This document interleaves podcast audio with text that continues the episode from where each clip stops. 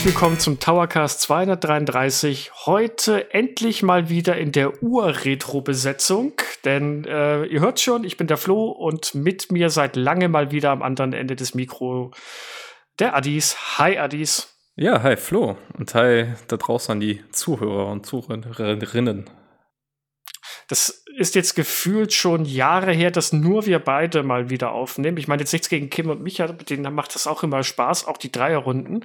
Aber dass wir beide jetzt mal wieder zusammen quatschen, das hat es schon länger nicht mehr gegeben. Ja, leider Gottes, äh, terminlich, äh, stressbedingt, dann äh, kamen noch so organisatorisch ein, zwei Sachen, die uns bei Endtower in Beschlag genommen haben. Also ja, Deswegen hat sich das jetzt mehrmals verschoben. Aber umso schöner, jetzt endlich hier zu sein und äh, mal wieder ein bisschen über Videospiele zu quatschen. Richtig. Und ähm, wir haben uns heute jetzt kein bestimmtes Spiel vorgenommen. Jetzt werden einige sagen, was? Wo ist Castlevania, Area of Sorrow? Ähm, ja, das muss ich noch mal nach hinten schieben. Es tut, es tut uns leid. Ähm, diese Folge sollte ursprünglich ein bisschen früher erscheinen, denn wir reden heute über JRPGs. Und das wollten wir eigentlich zum Anlass des Release von Final Fantasy 16 äh, bisschen bereden, dass wir so ein bisschen über das Spiel ganz, ganz, ganz knapp reden, weil Adis hat das ja auch getestet. Und dann den kleinen Schwenk machen, was ist denn ein JRPG für uns und vor allem, was haben wir früher denn so gerne gespielt? Und das wird einfach ein bisschen palavern. Das wird jetzt also heute eher eine relativ freie äh, Talkrunde, wenn man so möchte. Ja, ganz genau. Und nicht, dass es heißt, was, ein Nintendo-Podcast, der über ein PlayStation 5 Exclusive redet, äh, wie sinnbefreit ist das denn? Nein, äh, ihr wisst ja, wir schauen immer mal wieder ein bisschen über den Tellerrand, gucken so in die weitere Videospiellandschaft und ähm, der ganze Aufhänger war eben, dass wir tatsächlich äh, dankenswerterweise einen Review-Code sehr früh bekommen haben zu Final Fantasy 16 ähm, ich mir das anschauen durfte und ähm, das auch im Großen und Ganzen echt ein überzeugendes, interessantes Spiel fand, aber gleichzeitig ja um das Spiel herum so eine sehr, sehr große Diskussion aufgemacht wurde im Vorfeld, ähm, was damit zusammenhängt, dass man sich von rundenbasierten Kämpfen komplett verabschiedet hat, so ein Action-Kampfsystem, dass das Setting ähm, im Vorfeld als sehr westlich, äh, Mittelalter-Fantasy beschrieben wurde, so im Stil von The Witcher ähm, und so ein paar anderen Faktoren. Und deswegen wollten wir uns einfach mal so ein bisschen unterhalten darüber, was ist eigentlich ein japanisches Rollenspiel? Also es ist ja so ein Genrebegriff, der sich sehr etabliert hat dass man sagt, dass man von JRPG redet oder von Western RPG und damit verbindet man ja in der Regel irgendetwas. Ähm, das wurde jetzt auch im Vorfeld ein bisschen kritisch gesehen in dieser ganzen Final Fantasy Berichterstattung, also dass auch gerade aus dem japanischen Raum dann sich Stimmen zu Wort gemeldet haben, zu gesa gesagt haben, hey, das ist irgendwie sehr schematisch und wir verstehen gar nicht, warum das dann so auf uns rübergeflanscht wird, dieser Begriff in der Berichterstattung. Also kann man ja vielleicht auch mal kurz äh, gleich drüber quatschen, ob das überhaupt angemessen ist. Aber Flo, vielleicht als äh, allererstes, du hast Final Fantasy 16 noch nicht gespielt, wenn ich es richtig im Kopf habe. Nein, habe ich nicht. Und ob ich sie mal spielen werde, ist fraglich, weil A, ich habe keine PlayStation 5. Klar, es wird irgendwann auf den PC kommen. Und ähm, ich muss aber auch sagen, ich habe Gemischtes über das Spiel gehört. Ähm, nicht nur, dass es mit dieser in Anführungszeichen klassischen ähm, JRPG-Tradition äh, bricht. Damit könnte ich ja noch leben, aber es soll ja so seine Höhen und Tiefen haben. Und von dem, was ich so gehört habe, weiß ich nicht, ob es mich so sehr äh, hinterm Ofen hervorlocken würde, dass ich sage, ich muss es jetzt unbedingt spielen. Aber ähm, es ist auf jeden Fall mal ein Final Fantasy, das wirklich intensiv besprochen und kontrovers diskutiert wurde. Aber war schon interessant, das Ganze mal von der Seitenlinie aus zu betrachten, ohne es selbst gespielt zu haben. Ja, ich glaube, das ist ähm, Final Fantasy Fans sind auch, glaube ich, äh, ja, sehr spezieller Schlag teilweise. Also die brennen natürlich für die Serie und die Reihe hat ähm, die Angewohnheit ja schon seit ihren Anfängen im Grunde immer wieder sich neu zu erfinden, mit Konventionen zu brechen, das äh, Setting komplett zu verschieben. Es gibt ja, also diese große Nummerierung ähm, soll ja nicht darüber hinwegtäuschen, dass es im Grunde immer wieder eigenständige Spiele sind, wo dann auch eigenständige Designer dran sitzen. Ähm, und das ist natürlich dann teilweise ein bisschen kontrovers, was dann da so im Ergebnis rauskommt. Ich persönlich muss sagen, ich hatte echt meinen Spaß mit dem Spiel. Ähm, fand es qualitativ echt auf einem hohen Niveau. Ich glaube, es gibt so ein paar Sachen, wo ich allerdings auch sagen würde, da muss man sich drauf einlassen. Also erstmal muss man sich eben darauf einlassen, dass es ziemlich linear ist. Ähm, das heißt, dass man da sehr durchgeführt wird und das auch super inszenatorisch natürlich begleitet wird, aber man muss sich eben darauf einstellen, dass man im Wesentlichen durch eine Achterbahn so der Gefühle geleitet wird. Und dann hängt, glaube ich, ganz viel davon ab, kommst du mit dem Cast der Charaktere klar, magst du die Prämisse der Handlung und wohin treibt dich das? Und das Kampfsystem ist halt schon sehr Devil May Cry mäßig, muss man sagen. Das ist ja auch der gleiche Producer wie bei Devil May Cry, der da das Kampfsystem verantwortet hat und auch dieses Character-Action-Gameplay weiß ich, ist nicht jedermanns Sache. Ist ja auch im Großen betrachtet eher recht nischig. Ähm, also hat jetzt, hat jetzt nie so den gleichen Durchbruch äh, geschafft wie in Souls oder so, was dann Massenphänomen geworden ist. Insofern ist das, glaube ich, so ein Spiel, wo man sich ein bisschen drauf einlassen muss. Es hat bei mir die richtigen Knöpfe gedrückt, deswegen habe ich es gut bewertet und ich hatte Spaß damit, aber ich sehe auf jeden Fall auch, wo da die Kontroverse ist, sagen wir mal so. Ich habe jetzt vor allem ähm, das gehört, dass es eben dieses Kampfsystem irgendwann so äh, banal sein soll, dass wenn du einmal dein, dein Erfolgssystem rausgefunden hast, dass es dann eigentlich nicht mehr wirklich sehr viel ähm, oder Raum für weiteren Spielraum gibt. Also keine Anreize. Man kriegt zwar neue Fertigkeiten, aber die benutzt man dann eh nicht, weil man hat ja sein Erfolgssystem und auch, dass die Bosse ziemliche ähm, ja Bullet Sponge würde man im Ego-Shooter sagen, dass die halt einfach nur äh, Hauptsache viel Treffer und ansonsten nicht. Ähm, das war so, das, das war, glaube ich, einer der Hauptkritikpunkte, die ich mal so gehört habe, dass das Kampfsystem halt so belanglos ist und dass manche Leute das Spiel teilweise locker durchgespielt haben, ohne großartig Tränke oder dergleichen zu benutzen, weil es halt immer nach dem Schema F läuft. Ja, wenn du einmal so seine, deine Erfolgsstrategie gefunden hast, dann gibt es tatsächlich wenig Gründe, das nochmal abzuändern. Ähm, ich muss auch sagen, diese Icon, also man kriegt ja diese Essbar-Fähigkeiten im Verlauf der Handlung und die ersten drei sind eigentlich schon ziemlich gut. Also die haben auch wirklich viel Varianz und nach hinten raus hat man schon das Gefühl, dass ihnen so ein bisschen die Puste vielleicht auch ausgegangen ist. Also die aller, allerletzte ist wieder cool. Die hat nochmal so einen eigenen Kniff. Ich will da jetzt auch gar nicht spoilern. Aber dazwischen gibt es so drei, vier Stück, wo ich sage, ja gut, also hätte man vielleicht auch äh, anders handhaben können. Aber insgesamt, ähm, ja, ich sehe die Kritikpunkte auf jeden Fall. Und ähm, da muss man, glaube ich, selber, also es gibt ja die Demo, das ist ganz gut ähm, da mal reinzuschauen. Und das ist natürlich nach wie vor äh, Ende offen, bis wann ein PS5-Exklusivtitel und ob es dann, dann wahrscheinlich für den PC zumindest erscheint. Ähm, dann kann man sich das ja da vielleicht nochmal anschauen.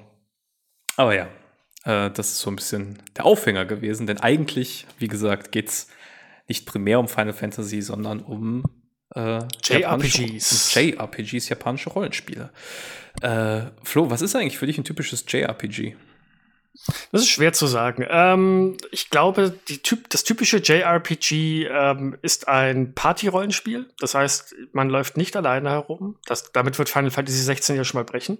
Mhm, das stimmt. Ähm, man hat immer eine Gruppe, man hat die typischen Klassen, die äh, die Figuren übernehmen können. Der Magier, der Schwarzmagier, der, äh, der Dieb oder sonst irgendwas mit ihren eigenen Set an Fähigkeiten und dergleichen. Und dann gibt es natürlich eine Geschichte mit Wendungen noch und nöcher. Das ist ja auch ganz wichtig für ein JRPG meiner Meinung nach. Das darf nicht einfach eine gerade Herausgeschichte sein. Nein, es muss immer irgendeinen Twist geben und sei ja teilweise noch so Hanebüchen. Und äh, was für mich dann auch zu einem JRPG gehört, leider muss ich sagen, ist das Thema Grinding. Das heißt, in, in, den meisten, die ich kenne, und vor allem in den älteren, ab einer gewissen Stelle muss man immer und immer grinden, um irgendwann mächtiger zu werden, wenn man sonst die Bosse nicht schafft oder irgendwelche anderen Gegner. Ähm, und ansonsten, tja, ähm, ich glaube auch so eine gewisse Art von Humor, wobei das nicht exklusiv für ein JRPG sein muss, aber es gibt immer so ein bisschen leicht absurde ähm, äh, Szenerien oder auch ähm, ja, Ausgangssituationen, die so ein bisschen Comedy-Faktor mit reinbringen. Also, das jetzt mal so ganz spontan gesagt, wären das so die Punkte in einem JRPG, die mir noch am ehesten so typisch japanisch vor, äh, rüberkommen.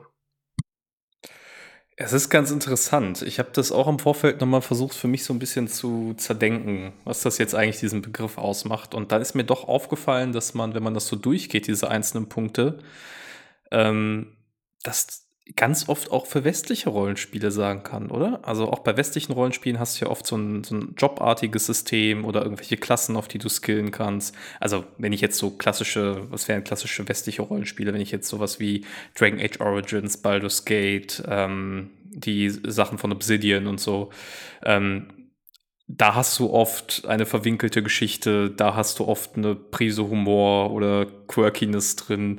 Äh, du hast da ein wie auch immer geartetes äh, Level-System dahinter.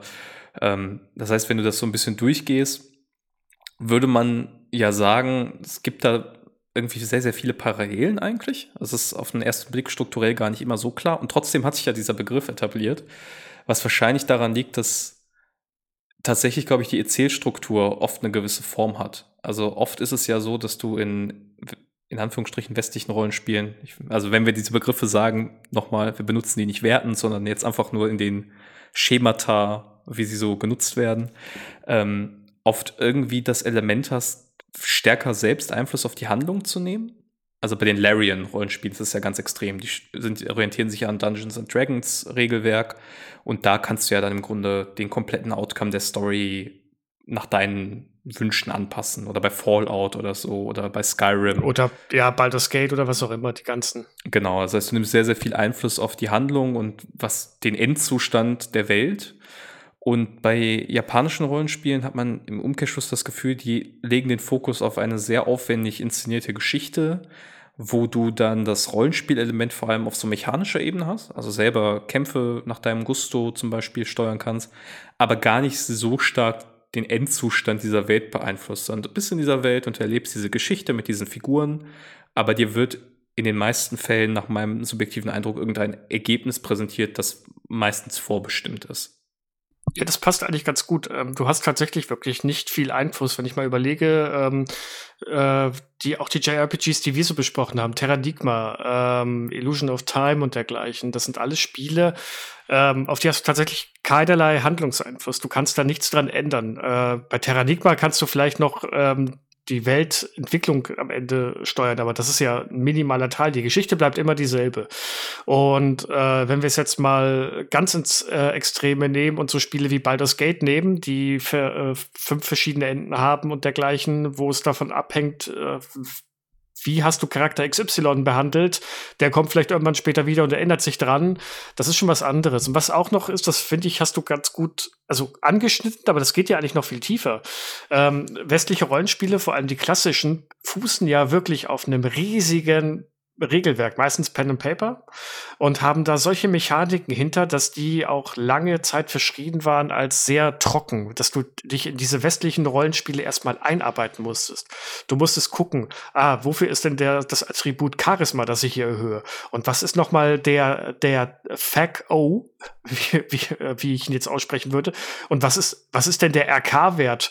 Und äh, wie W20? Das, hä? Was macht das alles? Also die westlichen Rollenspiele, die klassischen, würde ich eher sagen, gehen jetzt fast schon in Richtung ein bisschen mehr Arbeit und mehr in Richtung, äh, ja, schon fast ein bisschen mehr ins Nerdtum hinein als die JRPGs, die du einfach starten kannst und du spielst. Du kannst die sofort genießen.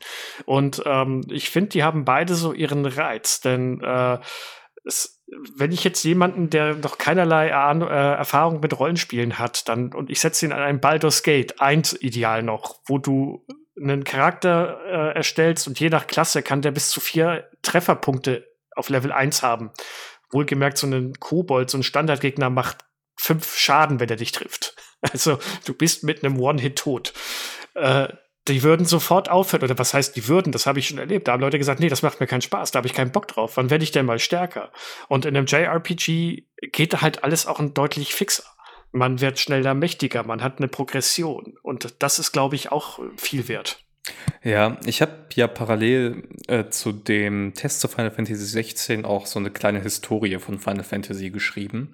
Und da merkt man das auch ganz stark, wenn man sich so die Anfänge der Reihe anguckt. Also Final Fantasy ist ja vielleicht nicht mehr die japanische Rollenspielmarke, aber schon eine der japanischen Rollenspielmarken, würde ich sagen, zusammen mit, mit Persona, Shin, äh, Shin Megami Tensei und Dragon Quest. Das sind ja so die, die drei Flaggschiffe, würde ich sagen. ähm, die auch auf verschiedenen Plattformen in der Historie dann erschienen sind. Äh, äh, du vergisst Secret of Evermore. Ja, ganz genau. Auf jeden Fall, äh, wenn du dir die Geschichte anguckst äh, von, von Final Fantasy jetzt mal im Speziellen, da fällt auch auf, du hast einfach diesen Kon Kontrast in der Entwicklungsgeschichte. Die westlichen Rollenspiele haben meistens ihren, ihre Herkunft auf dem Heimcomputer oder auf den Vorläufer der Heimcomputer. Das heißt, diese, auch diese ersten Text-Adventures und dann Ultima und diese Traditionslinie.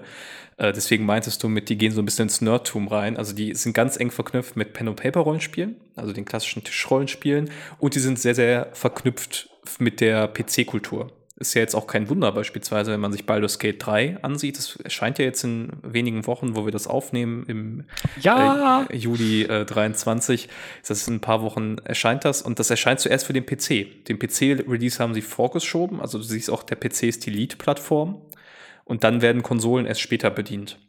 Die japanischen Rollenspiele im, äh, im, im Gegensatz dazu sind sehr, sehr konsolenfokussiert auch in ihrer Entstehungsgeschichte. Also Final Fantasy auf dem NES, ähm, dann die, äh, der Sprung natürlich mit Final Fantasy VII auf die PlayStation. Das war dann so der Durchbruch im Westen, auch mit dieser filmischen Inszenierung damals. Ähm, du hast die Dragon Quest-Reihe, die war super lange auf den Nintendo Handhelds auch präsent, beziehungsweise auf der PlayStation 2. Äh, Persona auch sehr stark mit Konsolen verknüpft. Also diese ganzen Reihen sind konsolenfokussiert und das hat natürlich auch Einfluss auf die ganzen Mechaniken. Wenn du so die Benutzeroberfläche eines westlichen Rollenspiels klassischen dir anguckst, die ist eindeutig ausgelegt auf Maus und Tastatur. Du sollst eigentlich da durchklicken, wie durch einen Bogen beim Pen and Paper, den du dir ansiehst. Und die japanischen Rollenspiele haben von vornherein diesen Fokus eher gelegt auf, du hast die Eingabe mit dem Pad und das heißt, das ganze Spieldesign ist ja auch um das Pad aufgebaut. Also dein Menü ist nachgelagert, du musst da speziell hinsteuern, das ist nicht die ganze Zeit irgendwie eingeblendet oder so. Das heißt, äh, da ist, glaube ich, ein sehr, sehr unterschiedliches Designelement in der Entstehungsgeschichte so prägend gewesen bei den beiden Typen. Ja, und äh, wie gesagt, ich finde, beide haben so ein bisschen ihre Daseinsberechtigung und ähm, richten auch ihren Fokus ein bisschen auf eine andere Spielerschaft. Und ich glaube, während die JRPGs damals sich peu à peu in den Westen rüber geschwappt, das wäre ein ziemlicher Verlust gewesen für unsere Spielekultur im Allgemeinen. Und auch viele westliche Rollenspiele sind ja mittlerweile auch beeinflusst von JRPGs. Deswegen, ähm, ich kann schon verstehen, ähm, es gab ja diesen äh, Aufhänger, dass Jetzt musst du mir helfen. Wie hieß der gute Mann, der sich über den Begriff eigentlich mittlerweile ziemlich echauffiert hat und gesagt hat, dass er das nicht mehr sehr zeitgemäß findet? Ja, genau. Also vielleicht zu, erstmal die kleine Geschichte. Es gab ja im Vorfeld von Final Fantasy 16 sehr, sehr große, äh, eine sehr große Marketingkampagne, die auch einhergeht mit Interviews im Vorfeld und Berichterstattung. Und da gab es an den Produzenten des Spiels äh, Naoki Yoshida, der meistens Yoshi P genannt wird, ähm, in der Final Fantasy Community, diese Frage, naja, warum sind sie eigentlich so weit weggegangen von einem klassischen JRPG mit diesem neuen Spiel? Und äh, er hat da tatsächlich ein bisschen irritiert drauf reagiert. Also es ist so ein bisschen in der Darstellung auch verloren gegangen, wie extrem diese Reaktion war, habe ich das Gefühl, äh, weil es ein schriftliches Interview ist und kein aufgezeichnetes. Aber er meinte, ja, ich finde diese Bezeichnung ein bisschen komisch weil das letztlich so den Eindruck erweckt, wenn ich, wenn ich als japanischer Entwickler ein Rollenspiel mache, dann muss das irgendwie Manga-Figuren haben, irgendwie was Übersinnliches haben, weiß ich nicht, also so in die Stoßrichtung, ne, was man so ein bisschen klischeetypisch oft mit, mit JRPGs verbindet.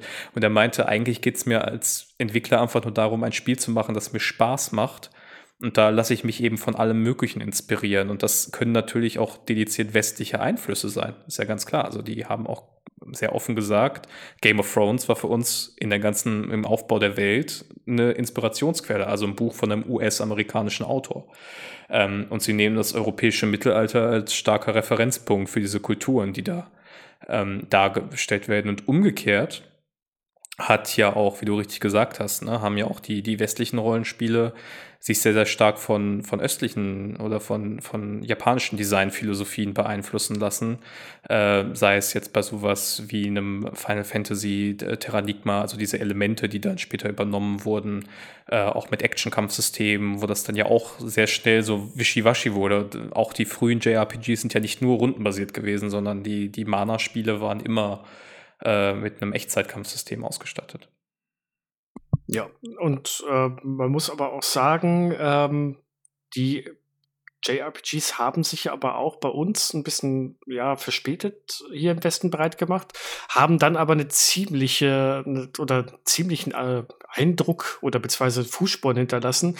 Denn ähm, wenn ich mal so zurück überlege, die Spiele, die ich früher gespielt habe und die mir wirklich am, die am heiß begehrtesten waren, das waren JRPGs zu dem Zeitpunkt. Also man hat damals in den äh, Kaufläden gestanden und dann damals gab es noch diese großen Glaskästen, wo die Spiele dahinter verschlossen waren und dann war da so ein Secret of Mana oder ein Lufia oder sonst irgendwas und dann stand man davor und dachte sich, boah, das möchte ich.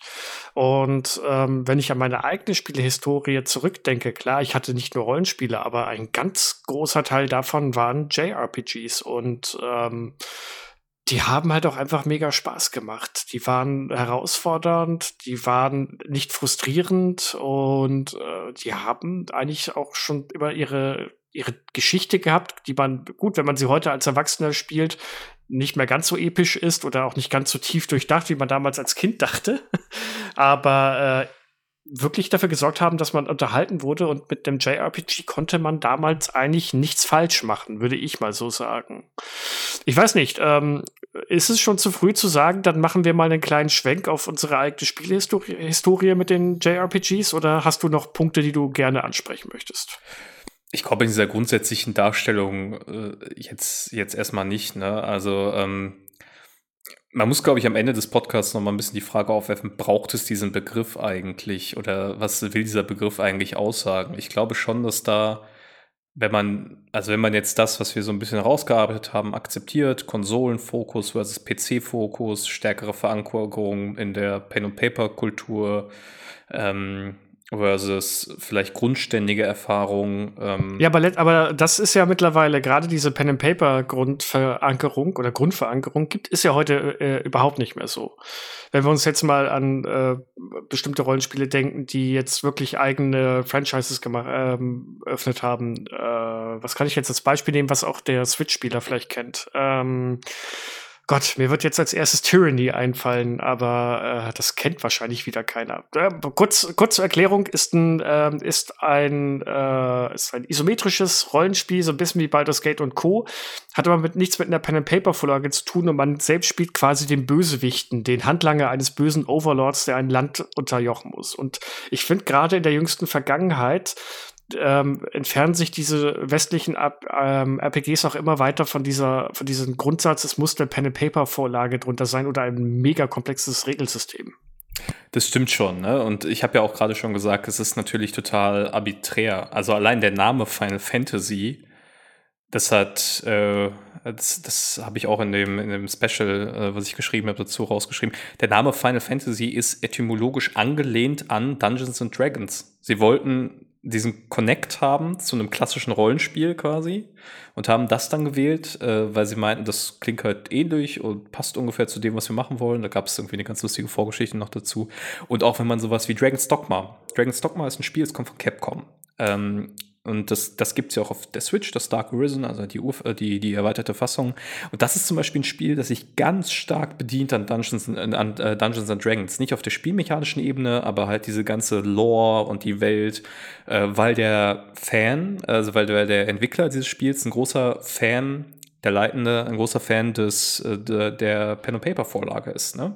Also das meinen wir auch mit diese, diese Grenzen, die sind nicht nur innerhalb, also nicht nur, dass die äh, PC-Rollenspiele, die westlichen Rollenspiele von diesem ursprünglichen Regelwerk weggehen, sondern auch die Verbindungselemente sind in einer globalisierten Welt natürlich viel, viel stärker geworden, wo du auch sehr super, super schnell äh, solange es keine Sprachbarrieren gibt, dir ja auch das aneignen kannst, was in anderen äh, Entwicklungskreisen und so passiert. Also ich glaube, das ist auch deswegen sehr viel schwerer mittlerweile so einen ganz klaren Cut zu machen, zu sagen, das ist ein in Anführungsstrichen typisch japanisches Rollenspiel. Ich habe noch was, ich habe noch was für äh, ein Merkmal für JRPGs. Sie sind fast alle guten sind fast niemals in Europa erschienen. Oder wenn viel viel Boah. zu spät. Ja, äh, ja aber, wir aber haben viel, doch gutes Zeug bekommen. Ja, schon, aber wenn ich mir überlege, Secret of Mana 2 haben wir nicht bekommen. Wir haben das äh, Super Mario All-Stars nicht bekommen. Äh, All-Stars sage ich schon. Das Super Mario RPG haben wir zumindest hier in Deutschland nicht bekommen. Äh, oh Gott, jetzt. Das holen wir äh, jetzt nach.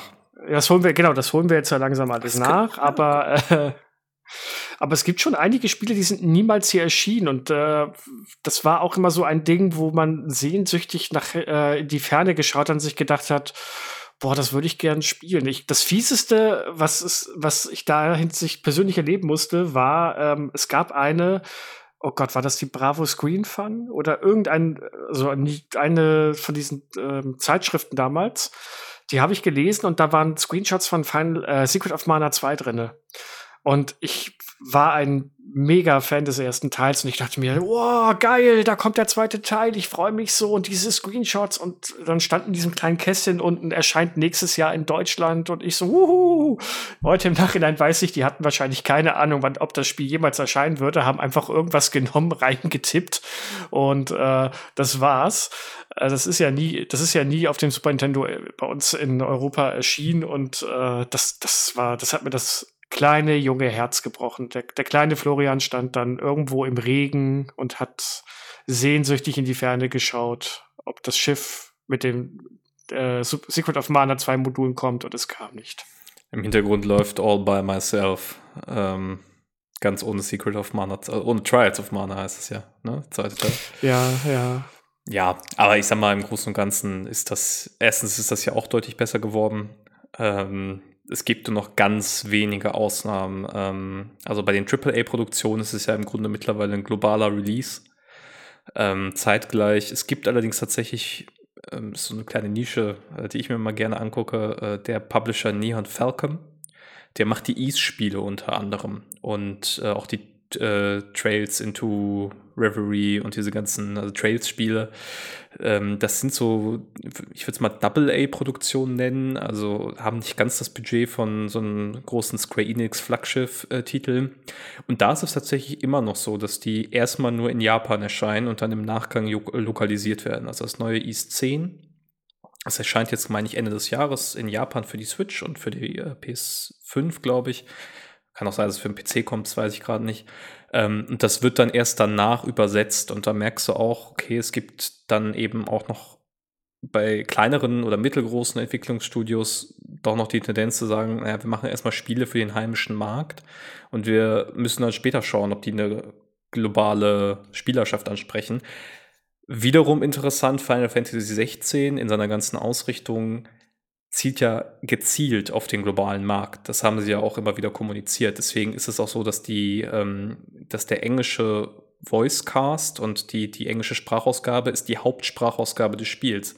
Es gibt keine lippensynchrone japanische Sprachausgabe, was auch ein bisschen glaube ich, in Japan selber wieder kontrovers aufgenommen wurde, aus naheliegenden Gründen. Aber so ist es nun mal. Ne? Also wenn du mit Motion Capturing und so arbeitest, dann sind natürlich die englischen Sprecher, wenn das die Hauptausgabe ist, diejenigen, die dann dominant natürlich auch durchdringen in der Modellierung. Ja, das war dann, das war dann wahrscheinlich der, der große Shitstorm in Japan, wie du schon sagst. Da sind die Heugabeln rausgeholt worden und man hat sich gesagt, Scheiß auf Pazifismus, wir gehen, wir, wir gehen, wir gehen zu Square. Wir gehen zu Square. Die holen wir uns. Nee, okay. Ähm, ja, weiß nicht. Wollen wir uns mal mit unserer Vergangenheit jetzt auseinandersetzen? Die dicken Bretter jetzt auspacken. Was, was, was ist ja, bei uns ja. schiefgegangen, dass wir jetzt ja, genau. warum, warum sitzen wir heute hier? Was ist falsch? Nein, äh, was, wenn du jetzt von aus deiner Kindheit oder aus deiner Jugendzeit, wenn du JRPGs gespielt hast, ähm, das den Titel schlechthin nennen musst. Welcher wäre das und warum ist es nicht Secret of Evermore? Das ist ganz interessant und da ist jetzt auch wieder die Frage, ob das überhaupt so stimmt. Ich würde behaupten, das erste japanische oder generell Rollenspiel, das ich gespielt habe, war Pokémon. Pokémon Rot oh, müsste das gewesen echt? sein. Ja, ich glaube ja. Ich hatte ja schon ein paar Mal gesagt, auf dem Super Nintendo selber habe ich nur bei Freunden Rollenspiele so richtig ausgiebig gespielt, beziehungsweise dann ein paar nachgeholt. Das war für mich eher so eine Plattformer-Konsole, Action-Konsole. Da habe ich viele von diesen Spielen primär gespielt. Ähm, dann später, als ich die Konsole noch bei mir rumstehen hatte, aber so ein bisschen älter war, dann so ein, zwei Module nachgeholt das Jahr. Aber für mich war Rollenspiel ganz lange so ein Handheld-Ding. Das hat, glaube ich, ganz viel mit dem Pokémon-Spielen auch am Anfang zu tun gehabt. Die sind, ich würde sagen, die treffen eigentlich die Definition eines Rollenspiels. Die sind natürlich definitiv, sehr, definitiv, sehr ja. unterkomplex im Vergleich zu anderen Rollenspielen, aber sie haben eine eigene Kampfmechanik, sie haben Werte und die du ausrüsten musst, beziehungsweise Items, die du einsetzen kannst. Also ich glaube, dass das mein erstes aus Japan entwickeltes Rollenspiel gewesen ist. Ähm, und das zog sich dann über die Handhelds eine ganze Zeit lang hin, also bis zum Game Boy Advance SP. Ich habe dann später insbesondere tatsächlich einen kleinen Schwenk gemacht und ich hatte meiner Teenagerzeit, äh, so Schulzeit und Spätabitur und so, da hatte ich eine Phase, wo ich ganz, ganz stark auf PC-Rollenspiele gestanden habe. Also ich habe da ähm, die, die Witcher-Spiele nach, also die, den ersten Witcher dann sogar nachgeholt mit Mods und so. Ähm, ich habe die BioWare-Spiele sehr gerne gespielt. Äh, Baldur's Gate 2 habe ich sogar dann nachgeholt, wenn mich das so interessiert hat. Also äh, in die Stoßrichtung bin ich vor allem hin. Ja, das waren so die, die Eckpfeiler bei mir. Ja, gut, okay. Ähm, bei mir ist es so ähnlich. Mein erstes Roll JRPG war auch auf dem Game Boy, aber es war nicht Pokémon, sondern es war, und jetzt muss ich, oh, ich hoffe, es, ich hab's richtig im Kopf, Mystic Quest. Quasi der, der allererste Vorläufer von Secret of Mana. Ja. Was ja auch ein Final Fantasy Spin-off oder Ableger irgendwie ja, so auch glaub, gleichzeitig das, ist. Ich meine, das erste ich weiß gar nicht, ob es in Deutschland offiziell einen Untertitel hatte, aber das erste hatte, ähm, hieß, glaube ich, Final Fantasy Adventure mit Untertitel. Ja, das habe ich auf jeden Fall ähm, geschenkt bekommen. Ähm, das hatte meine Mutter mir mal irgendwann mitgebracht und das war alles total schrecklich. Also ich habe dieses Spiel geliebt, aber ich habe kein Wort verstanden, weil es auf Englisch war. Und da war ich wirklich sechs oder sieben Jahre alt. Das heißt, ich habe die ganze Zeit irgendwelche irgendwas gemacht und ich bin erstaunlich weit gekommen in diesem Spiel. Oh, aber wenn du wenn du nicht verstehst, was dir gesagt wurde, äh, bin ich da einfach durch die Gegend gerannt, äh, habe per Zufall bin ich dann irgendwann weitergekommen. Also das war so quasi mein Einstieg. Dann weiß ich nicht, würde Zelda A Link to the Past, gilt das als, oder die Zelda-Spiele an sich, sind das JRPGs? Würdest du das, würdest du so weit gehen? Mm, ich meine, ich habe das ja schon ein paar Mal gesagt. Es sind für mich keine Rollenspiele, weil sie diese. Du hast eigentlich, finde ich, bei Zelda keine Möglichkeiten, dein Kampfverhalten so richtig anzupassen.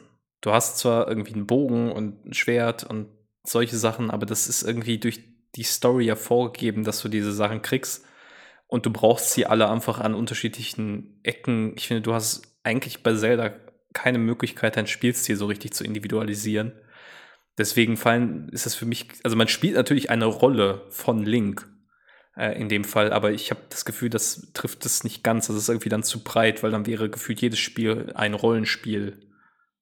Wäre es vielleicht noch eher ein Action-RPG? Ich würde es als Action, also ich würde es als Action-Adventure bezeichnen.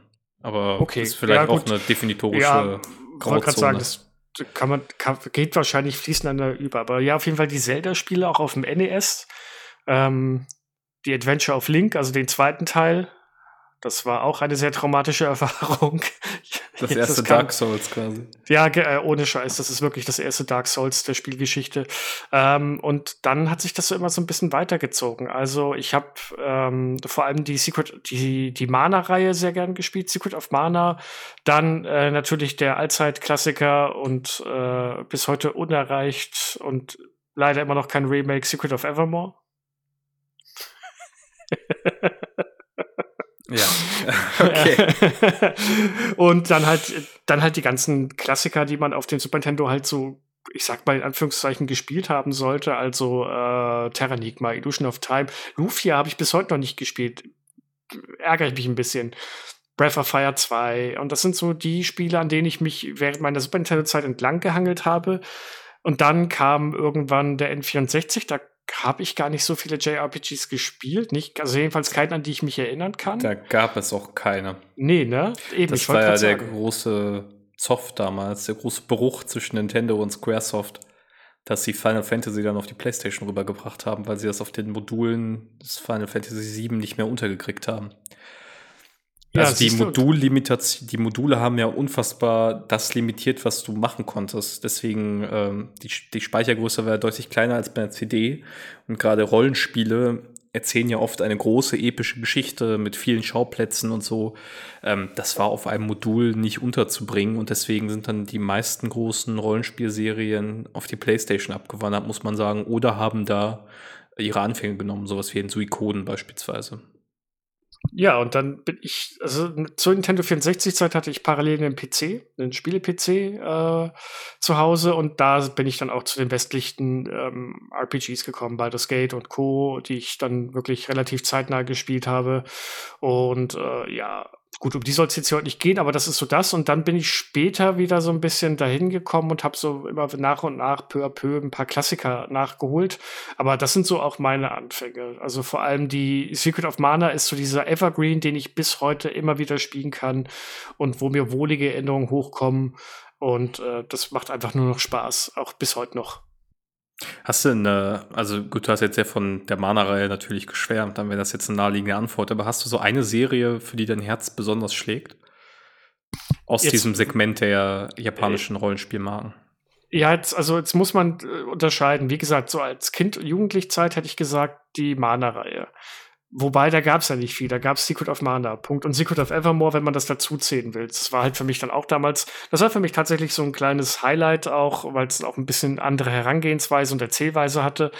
Ähm, die Nachfolger von Secret of Mana konnte ich ja erst deutlich später spielen. Also den Secret of Mana 2 äh, habe ich dann tatsächlich erst auf der Switch gespielt. Ich habe mir nämlich damals nicht eingesehen, mir eine ROM illegal zu besorgen und habe gesagt, nee, dann kann ich es halt nicht zocken. Und ähm, ich habe ja den, äh, das Remake von Secret of Mana 2, also Trials of Mana, äh, nee, warte, das war das der zweite Teil? Komm das ist der zweite Teil, ja. ja also genau, ist der genau, dritte genau. Teil dieser Reihe, aber der ja. Nachfolger genau. von Secret of Mana, ja. Ja, genau. Und den habe ich ja damals auf der Switch getestet und äh, ich glaube, er hat noch eine gute Bewertung von mir bekommen. Ja, er hat eine gute Bewertung von mir bekommen. Ähm, und bis heute immer noch gern gespielt. Äh, wenn ich jetzt heute so zurückgucken müsste, dann wäre es, würden sich das zwei Reihen teilen und zwar erst Final Fantasy und zwar die, vor allem die älteren, also bis neun alles. Alles nach neun, muss ich sagen, finde ich scheiße. hat mir kein einziges Final Fantasy, hat mir nach, nach Teil neun Spaß gemacht. Ähm, und Davon habe ich nur ein einziges Spiel gespielt, aber das war für mich zu dem Zeitpunkt, als ich es testen musste für die äh, Switch. Was heißt musste? Ich hatte mich gemeldet, aber das war auch so ein Testmarathon, weil ich es innerhalb der kürzesten Zeit durchspielen musste. Ich hatte, glaube ich, eine Woche oder so oder ein paar Tage das neue Dragon Quest. Und das hat hm. mir so viel, das hat mir so viel Spaß gemacht. Das war ein so tolles Spiel. Das hatte eine so äh, tolle, wendungsreiche Handlung und war teilweise so obskur und bizarr und dabei so schön klassisch, in Anführungszeichen, dass ich da wirklich so enorme Freude hatte, ähm, dass ich jetzt auch gerade wieder ein bisschen mit dem Gedanken spiele, es nochmal auszupacken und vielleicht nochmal durchzuspielen, auch wenn das ein Riesenbrocken ist. Mal an. Ich dachte kurz, als du das so geschildert hast mit, ich musste es dann super schnell durchspielen, äh, wäre gleich Persona daran gewesen. Ja, aber, Persona, aber Persona musste ich, musste ich zwar durchspielen, aber das habe ich ja schon auf der PlayStation 4 gespielt. Und ah, okay. ähm, bei Persona muss ich sagen, das nimmt so eine Seitenrolle ein, weil ähm, ich mag die Spiele sau gerne. Ich habe ja auch Persona ähm, 3 Portable, äh, Portable getestet. Nee, 4 habe ich getestet. Das 4 habe ich getestet. Ähm, und das hat mir auch wirklich Spaß gemacht. Allerdings äh, sind die sind die Persona-Spiele so ein bisschen für mich, ja, ich, das ist schwer zu sagen, kein Highlight. Sie sind gut, sie sind grundsolide, aber ähm, nichts, wo ich sagen würde, boah, das ist jetzt für mich das Highlight äh, aus meiner persönlichen Spielerfahrung. Ich weiß, das sehen viele anders äh, und sei auch jedem gegönnt. Ich spiele die auch alle ganz gerne, aber ich würde sie niemals in meine Hall of Fame Top 3 setzen. Ah, verrückt. Ich überlege gerade, ich würde ich würd wahrscheinlich auch im Schnitt sagen, Final Fantasy ist so ähm, das, was, also als Reihe, was mich so am meisten begleitet hat, am meisten geprägt hat aus der Richtung. Ähm, deswegen blutet ja auch immer mein Herz, äh, dass nach Final Fantasy 13, das die Xbox bekommen hat, jetzt immer so ein Hickhack ist. Äh, zwischen Square und Microsoft und gut, die Switch und die Nintendo-Konsolen sind ja dann leistungsmäßig eh raus. Ähm, mit der Ausnahme von halt Collections wie Pixel Remaster und so. Ähm, ansonsten finde ich es auch ein bisschen schwer. Ich habe Persona 5 dieses Jahr gespielt, als ich im Frühjahr einmal Corona hatte und dann zehn Tage irgendwie eingesperrt war. Ähm, das hat mir super, super viel Spaß gemacht. Das fand ich richtig, richtig gut. Ähm, deswegen wäre es wahrscheinlich, also ich muss das jetzt so ein bisschen weiterverfolgen. Ich habe den dritten, die, das Remake zum dritten auf jeden Fall auf dem Schirm. Äh, das kommt ja im nächsten Jahr raus und Spin-offs und so. Das ist ja auch so ein eigenes Universum mittlerweile geworden. Da will ich auf jeden Fall mehr eintauchen. Aber das wäre wahrscheinlich meine zweite Wahl dann mittlerweile. Ähm, die Dragon Quest Spiele habe ich eigentlich immer gemocht und ich habe den Elva auch auf der Switch angefangen, aber ich weiß noch, dass ich irgendwann mich verloren hatte in dem Spiel. Ich weiß nicht, das war so nach 30 Stunden oder so, dachte ich so, ich weiß irgendwie jetzt nicht, wohin mich das jetzt führt und dann habe ich es irgendwann so ein bisschen entnervt zur Seite gelegt und dann irgendwie den Faden verloren. Vielleicht muss ich das irgendwann mal korrigieren, weil ich höre ja nur Gutes. Ja, es ist auch, es ist auch echt cool und vor allem der, der nette kleine Twist im Spiel und der Twist vom Twist und der Twist von Twist des Twists und so weiter und so fort. Nee, also das, das hat mir sehr viel Spaß gemacht.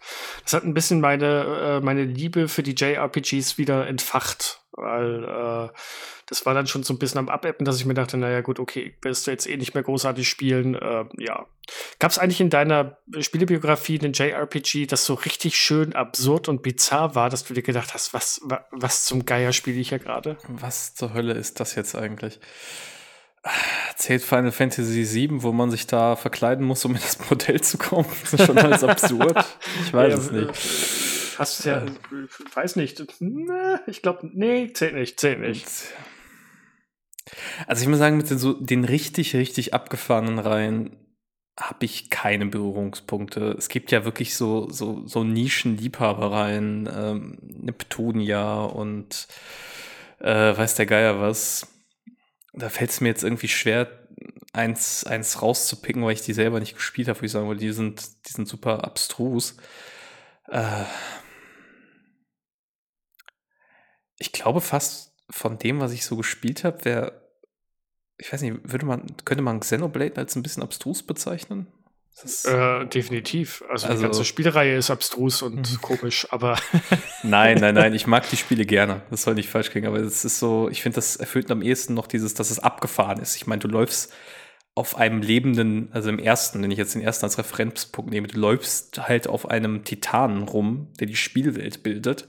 Und dann sind halt die Levelbeschreibungen so wirklich, geht zum Knie des Bionis oder so. Also das ist natürlich schon eigentlich total irre, wenn man das mal so nüchtern betrachtet. Ähm, das wäre so, das, also cool und interessant und mit viel Sci-Fi-Elementen angereichert und so. Also, äh, liebe Xenoblade-Fans, ihr müsst nicht böse auf mich sein. Wie gesagt, ich, äh, im, im, Herzen bin ich ganz bei euch. Aber ähm, das wäre am ersten, ehesten so das, wo ich sage, das ist von seinen Themen und der Herangehensweise sehr verrückt gewesen. Ich muss sagen, bei mir wäre es, glaube ich, und das kam erst sehr spät, ähm, weil ich da als Kind ist man da wieder nicht rangekommen. Also wie beim, äh, bei dem Thema, es wurde niemals äh, nach Europa importiert und beziehungsweise gebracht, aber Earthbound. Ah ja, das hört man auch öfter. Earthbound ja. war für mich so ein What the fuck Moment. Du, du spielst dieses Spiel und du denkst dir nonstop, was, was ist das gerade? Ist das hier irgendein Drogentrip? Hat man mir irgendwas ins Trinken gemischt? Äh, ist, was, was ist hier gerade? Wie kommt ihr auf diese abstrusen Ideen? Wie, wie könnt ihr aus dieser Prämisse ein, ein Rollenspiel machen und wie kann es gleichzeitig tatsächlich so, so viel Spaß machen und gut sein? Also das war tatsächlich so ein Punkt, wo ich mir dachte, nee, also ganz ehrlich, was ihr genommen habt, ich weiß nicht, ob ich was davon haben möchte. Und eben, wie schon gesagt, gleichzeitig halt wirklich ein gutes Spiel. Also gut, darüber könnte man sich jetzt auch wieder streiten, ob Earthbound tatsächlich so ein tolles Spiel ist, wie es immer hochgehalten wird. Aber äh, es war auf jeden Fall herrlich absurd und äh, hat mich dementsprechend äh, sehr oft sehr verwirrt zurückgelassen. Na, siehst du mal, wenn ich mich an den Podcast von dir und Kim zurückerinnere, könnte man wahrscheinlich auch Illusion of Time in diese Kategorie packen von Bizarre. ja, ja, ja, ja, aber das, aber das auch eher auf die genervte Art und Weise, wie die, wie die Nebencharaktere sind und wie man die Handlung einfach ab einem gewissen Punkt überhaupt nicht mehr versteht und keine Ahnung hat, was man überhaupt macht. Das ist wieder Charakter Will, Will der ja, da sitzt. Das ist ja auch so etwas, was man dann oft, glaube ich, wenn man das so ranführt, ähm, so Anime-Tropes, ne, die ja dann oft auch damit spielen, dass sie einfach völlig over the top und verrückt sind. Ähm, dass die sich sehr oft in, in Rollenspielen, äh, also wenn sie aus Japan kommen, dann eben wiederfinden, sei es, dass man halt Anime-Kultur referiert oder halt völlig überzeichnet hat oder selbst bei Persona ähm, ich meine, das ist ja auch total abgefahrenes Szenario. Du spielst einen Highschool-Teenager, der äh, ins Meta-Universum steigt und dann da sein anderes Ich entdeckt und Monster fangen kann und so. Ich meine, das ist alles super inszeniert und cool, ne? Aber das ist von der Grundprämisse her ist es jetzt was anderes als, ja, hier sind halt ein paar Elfen und Zwerge und so, so Tolkien-mäßige Fantasy, wo man das Gefühl hat, okay, das ist beständig, geerdet, keine Ahnung, äh, spielt das natürlich super mit abgefahrenen und auch, sag ich mal, so psychogrammmäßigen Elementen, die, die sehr ins, in, in, in die Anderswelt irgendwie abtauchen wollen. Ja, es ist alles irgendwie ein bisschen over the top, überzeichnet und übertrieben. Das könnte man, glaube ich, so ganz gut zusammenfassen.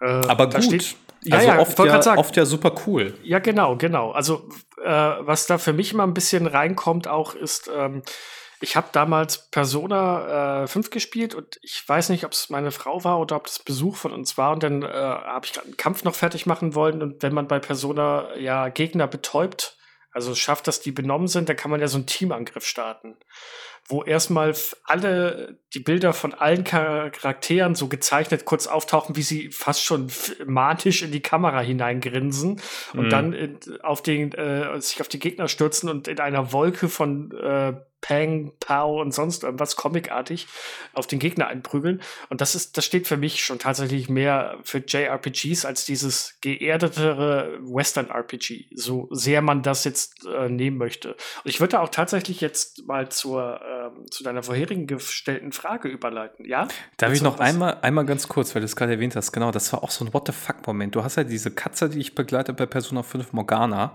und es gibt irgendwann im Verlauf der Handlung schaltest du so Spezialangriffe frei wo sich zwei Teampartner zusammentun. Und der Spezialangriff von Morgana, ja. den führt sie aus mit äh, Anne, also äh, Panther, ja, ja, aus, mit ihrem Spitznamen. Das ist einfach, dass er, also die Katze, gibt ihr so einen Blumenstrauß, wie in so einer Liebesszene, und dann zieht sie daraus so zwei Maschinengewehre und ballert auf die Gegner ein. Und das ist natürlich absolut krank. wenn du das so beschreibst. So, ich meine, wer denkt sich sowas aus? Aber es ist gleichzeitig unfassbar gut. Weil es einfach, äh, weil, weil du die Charaktere auch bis dahin kennengelernt hast und irgendwie diese ganze, diese ganze Abs Absurdität von dem, was da abgeht, passt super zu den beiden, die super quirky miteinander sind die ganze Zeit und sich dann ja auch die ganze Zeit so ein bisschen necken. Da muss ich aber sagen, da finde ich äh, Ryu und äh, Yoshimitsu, nee, nicht Yoshimitsu, ähm, na, Yusuke meinst du? Yusuke, geil, wo, wo sie so eine Western-Szene nachspielen, wo er ja. gerade seinen Soda-Drink trinkt und dann kommt er rein und was? Und wo sie, wo sie dann hier äh, auch total das Gemetzel anfangen. Also, das ist wirklich äh, Persona 5 und diese Teamangriffe sind echt over the top. Also, das ist schon, äh, das ist schon geil. Okay. Spielt Persona 5 auf der Switch, ja, wenn ihr es noch nicht ja, getan habt. Auf jeden Fall. Also ist auch eine gute sich. Plattform, gibt es ja mittlerweile für alles, Gott sei Dank, aber auf der Switch habt ihr natürlich mit dem Handheld-Faktor, äh, kann man das ganz gut genießen jederzeit. Definitiv, so. also ganz große Empfehlung auch von mir. Aber dann würde ich jetzt sagen, dann schließen wir mal den Bogen so ein bisschen. Wir gehen wieder, wir nehmen uns jetzt wieder beide an der Hand gehen. Äh, wird das jetzt so ein komischer Persona-Gruppenangriff? Ja, das, von dem das wird jetzt. Wir, wir, gehen Hand in Hand dem äh, Sonn dem Mondaufgang entgegen am Strand und äh, stellen uns die Frage: äh, Braucht es überhaupt noch diese Einteilung mit Western RPG, JRPG? Äh, was ist da deine Meinung? Ist das noch zeitgemäß? Kann man sagen, mhm. ja, es gibt immer noch Merkmale, da, da passt das einfach wie die Faust aufs Auge, wenn man weiß, was man kriegt? Oder sollte man das einfach über Bord werfen und sagen, es ist ein Rollenspiel, habt Spaß damit? Das ist eine sehr gute Frage. Ähm, ich glaube, man braucht die Begriffe nicht, wenn man damit eine Vorgabe machen soll, oder machen will, was ein Spiel ausmachen muss. Ich würde sagen, wenn ein Entwickler, ein Team Lust hat, was zu machen, dann sollen sie es machen. Das habe ich auch bei Final Fantasy 16 nie so richtig verstanden, die Kritik zu sagen, hä, warum macht ihr jetzt ein Actionspiel, das im Mittelalter angesiedelt ist? Und die haben ja auch einfach geantwortet, ja, wir haben halt Bock drauf. So, und dann muss man nicht, finde ich, krampfhaft sich in die Schublade JRPG, was auch immer das dann in dem konkreten Kontext bedeutet, so reinpressen lassen. Wenn Entwickler sollen halt das machen, worauf sie Lust haben. Ähm, und insofern ist das keine Vorgabe, so eine Sollvorgabe, würde ich sagen. Das, das ergibt keinen Sinn. Aber natürlich ist es einfach wie jede Kategorie, die wir uns im Kopf bilden, eine sinnvolle Form, einfach Sachen zu strukturieren, ähm, wenn man das einfach als Schema benutzt und dann sagen kann, das erfüllt es mehr oder weniger, aber ich kann genauso gut damit leben, wenn es davon abweicht. Also ich würde sagen, es hilft, ein paar Sachen einzusortieren, zum Beispiel dieses Over-the-Top, bunte, wie bei einem Persona, äh, kann ich dann eben verstehen, wenn ich sage, naja, es kommt aus der JRPG-Kultur, ähm, die so ein bisschen andere Einflüsse einfach nochmal eingefangen hat.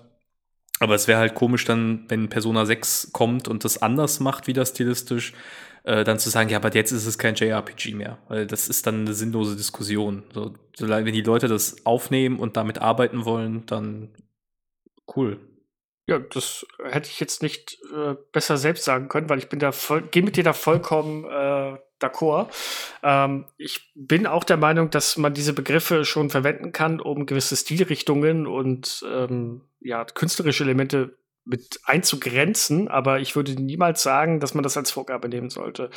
Und ähm, ich kann schon gut verstehen, dass der Yoshi P dann mittlerweile vielleicht auch einfach die Schnauze voll hat von diesen, äh, äh es ist kein JRPG, denn was ist denn ein JRPG? Das kann die Bandbreite, und wir haben es ja gerade schon gehört, das geht von äh, völlig absurd bis hin zu wahrscheinlich auch ernsteren Spielen. Wenn man sich mal überlegt, ähm, Life Alive, was wir, was wir schon besprochen haben, das hat ja auch deutlich ernstere Töne und geht ja auch eher auch in teilweise westliche ähm, Szenarien hinein und so weiter und so fort. Und ich finde, diese Grenze verschmilzt immer mehr und deswegen würde ich schon fast sagen, nee, Leute, also wenn, wenn man es braucht und wir brauchen, wie schon sagst, wir Menschen brauchen Sachen zum Kategorisieren. Ansonsten funktioniert nichts. Wenn wir alles nur als Spiel bezeichnen, dann äh, wäre es auch ein bisschen problematisch bei der Feinsuche von dem, was ich gerne mag. Aber jetzt zu sagen, ähm, es ist ein JRPG, wenn, und dann muss man diese Liste abklappern und von diesen 20 Punkten mindestens 16 äh, erfüllen. Ansonsten ist es kein JRPG. Davon halte ich auch nichts. Und sollte man auch eigentlich ein bisschen von abrücken. Wenn es hilft, äh, damit man sagen kann, okay, das ist meine Art Spiel, gerne, aber bitte nicht, um hier irgendwas überzustülpen und zu sagen, oh, wenn du es so nicht machst, dann hat es den, den nicht verdient. Ja. ja, eben. Also es ist ja auch völlig in Ordnung zu sagen, äh, ein Final Fantasy 16 interessiert mich nicht, weil es keine rundenbasierten Kämpfe hat. Ne? Also man sieht ja auch bei, ähm, bei Persona beispielsweise, dass rundenbasierte Kämpfe auch heute super sleek, stylisch, modern, schnell sein können. Ähm, dass es nicht alles immer sofort altbacken ist. Ähm, Octopath Traveler 1 und 2 haben coole Kampfsysteme. Life Alive hat auch so einen äh, rundenbasierten Twist. Also man sieht ja, diese Spielmechaniken entwickeln sich ja auch weiter. Und es ist immer wieder interessant, sich das einfach anzuschauen. Äh, und ich meine, das ist ja das, das ist ja das Schlimme und das Schöne gleichzeitig. Wir leben ja in einer Zeit, in der es unendlich viel zu spielen gibt. Also es gibt, ich habe eigentlich nie eine Situation, wo ich sage, ich habe gar nichts zu zocken. Äh, entweder ist mein Backlog riesig oder ich freue mich auf irgendwas, was kommt oder sonst irgendwas. Und das heißt, wenn ihr Fans von rundenbasierten Rollenspielen seid, beispielsweise, und Final Fantasy 16 gefällt euch gar nicht oder ein anderes äh, Rollenspiel gefällt euch gar nicht, ihr habt super viel Auswahl, alles Mögliche zu spielen. Ähm, und das ist cool. So eine Varianz tut ja auch einfach gut und sorgt für Abwechslung. Ja, genau. Und ähm, mittlerweile gibt es ja auch genügend Spiele aus von westlichen Spielen, die auch auf die Spielmechaniken von in Anführungszeichen JRPGs gehen. Ich denke da jetzt gerade an äh, das League of Legends Rollenspiel. Ähm, oh Gott. Wrath äh, of the Lich King? Nee. Nee, das ist das wollte ich gerade auch sagen. Das ist das ist WoW. Ah, okay. Aber ja, genau. Äh, Wrath of the King, ähm, Deep King. Ah, ich, oh, ich habe das Spiel getestet und ich weiß den Titel nicht mehr. Es ist so, es ist so schrecklich, wenn man ein Spiel ein Jahr lang oder so nicht mehr gespielt hat und es hat wirklich Spaß gemacht. Das hatte auch so ein aktives, das hatte, waren Rundenkämpfe, wo du aber deine Charaktere nach vorne oder nach hinten schieben konntest und je nachdem, wie, wann du wie angreifst und so weiter. Also das war halt auch mal, das war Rundenstrategie, äh, Rundenkämpfe, aber mit einem Twist. Und ja, genau, also man hat halt diese große Auswahl und wenn man ein Spiel nicht mag, siehe Final Fantasy 16, naja, Final Fantasy 17 wird dann vielleicht wieder was. Oder auch nicht. Es muss ja nicht immer das Final Fantasy sein. Also von daher, ja. Ja, ich glaube, das ist einfach, ähm, das ist einfach, das allein schon, ich meine, allein die ganzen Spiele, die wir heute besprochen haben, dir ansiehst, da siehst du schon fünf verschiedene Ansätze, fünf verschiedene Mechaniken, von immer Action-basiert zu so ein Mittelding, zu, ähm, ich meine, bei Final Fantasy VII Remake ist das äh, ja so, dass du auch beispielsweise Kämpfe pausieren kannst. Das ist dann so ein bisschen wieder wie bei den Bioware-Rollenspielen, äh, wo du deiner Party Befehle geben kannst. Also das ist einfach sehr stark im Fluss. Ne? Und insofern ist das eigentlich ganz interessant, immer so Diskussionen sich anzuhören, aber am Ende des Tages muss man einfach das einordnen können und dann sagen können, ja gut, ich weiß, was damit gemeint ist, wenn das jemand verwendet, diesen Begriff, aber ob das jetzt relevant ist. Ich glaube, die Macher von Xenoblade Chronicles haben jetzt nicht darüber nachgedacht, ich will ein JRPG machen, sondern die wollten einfach eine Geschichte erzählen mit einem eigenen Kampfsystem, mit einem eigenen Ansatz und das gilt wahrscheinlich für jeden anderen, der sich da hinsetzt und coole Spiele entwickelt. Es heißt übrigens Ruined King, das Spiel. Ich habe jetzt ah. gerade noch mal extra nachgeguckt, weil ich, weil es mir jetzt keine Ruhe gelassen hat. Äh, das kenne ich. Gut, gute, gutes Spiel, wer klassische JRPGs mag, äh, Twink Wink, äh, kann sich das gerne mal angucken. Ähm, ja. Ich meine, Octopath Traveler 2, das ist noch so ein Spiel, das ich unbedingt mal spielen möchte, wo ich einfach zeitlich ja. nicht zugekommen bin. Das ist ja auch sehr klassisch gehalten, in vielerlei Hinsicht, ne? Aber super hat super Bewertungen, hat vielleicht einfach nicht diesen Hype, diesen, dieses Budget von einem Final Fantasy 16, weil das natürlich auch nochmal eine ganz andere Zielgruppe anspricht. Aber es ist natürlich trotzdem ein cooles Spiel. Ja, ist es definitiv. Und äh, wie gesagt, also man wird auch auf lange Sicht immer wieder irgendwas finden, was einem Spaß macht. Und dann ist es eigentlich im Endeffekt auch wirklich Schnurz, wie wir es nennen. Hauptsache, man hat Freude am Spiel. Ich weiß nicht, ob du noch was ergänzen möchtest. Eigentlich fand ich, es war jetzt ein sehr schönes Schlusswort. Ähm, insofern, nein, eigentlich nicht. Kein Gut. DLC geplant, eine kompakte, vollständige Erzählung. Und dann, genau, dann sogar unter einer Stunde. Dann, das heißt, ich habe jetzt noch ungefähr vier Minuten Zeit äh, für, für den äh, Werbungspart. Äh, danke erstmal bis zu dieser Stelle, dass ihr zugehört habt. Und wenn euch diese Folge gefallen hat oder auch allgemein unsere Arbeit, dann freuen wir uns über Bewertungen bei Spotify oder iTunes. Ähm, ihr könnt uns auch äh, einen netten Kommentar hinterlassen. Das geht zum Beispiel bei Spotify. Ähm, wenn ihr über die Folge diskutieren wollt oder Vorschläge machen wollt über Spiel, das, was für Spiele wir mal diskutieren sollen oder auch allgemeine Themen, ntower.de, Community, das Forum, da gibt es einen extra äh, Beitrag im Vorschläge-Thread. Ähm, Habe ich irgendwas vergessen? Ich glaube nicht. Nein. Ähm, nächste Woche werden wieder Dennis und Felix am Start sein mit bin mir, Themen. Ich bin mir gerade unsicher, ob die in der Sommerpause Ach nee, sind. Aktuell, die stimmt, die genau, sind in der Sommerpause, richtig, die sind in ja. der Sommerpause. Aber aktuell ist es so ein bisschen, die Sommermonate genau. sind immer schwierig. Ja, wir gucken aber, mal, ja. Aber das also, nächste Mal, wenn ihr Flo und mich hört, dann werden wir auf jeden Fall ein Retro-Thema haben. Das können wir, glaube ich, schon mal sagen. Ich, man möchte vielleicht fast sogar sagen, wir könnten nach gefühlt fünfmal aufschieben Area of Sorrow äh, besprechen. Könnten wir. Oder wir machen was völlig anders und Area of Sorrow wird, das Goth wird unser Gothic äh, für die Stay Forever Fans. Ihr werdet nie Area of Sorrow besprechen. Nein, so, so, so schlimm wird es nie sein. Nein, ähm, nein, nein, nein, nein. Ich hätte, ich hätte auch irgendwie wieder Bock auf so ein Metroidvania. Also, ja, ich, denke, also, ich denke, das kriegen wir hin. Ja, auf jeden Fall. Es ist auch ganz gut, weil jetzt gerade geht mein Headset los und äh, motzt gerade rum, dass die, äh, dass, das Head, dass die Akkuladung langsam leer ist. Von daher äh, verabschieden wir uns hiermit. Adis, es war mir eine Freude, nach so langer Zeit mal wieder mit dir zu sprechen. Gleichfalls. Und äh, an euch da draußen, habt noch eine schöne Zeit. Achtet ein bisschen auf unsere Homepage. Wir können jetzt nicht hundertprozentig sagen, ob es nächste Woche eine Folge gibt. Äh, wir geben unser Bestes, aber zurzeit sind wir alle ein bisschen im Sommermodus und dementsprechend sind wir auch mit Arbeit, Urlaub und Co. ein bisschen ausgelastet. Äh, wir halten euch jedoch auf dem Laufenden. Immer wieder mal schön euren Podcast-Feed schauen und bis dahin, auf Wiedersehen. Tschüss.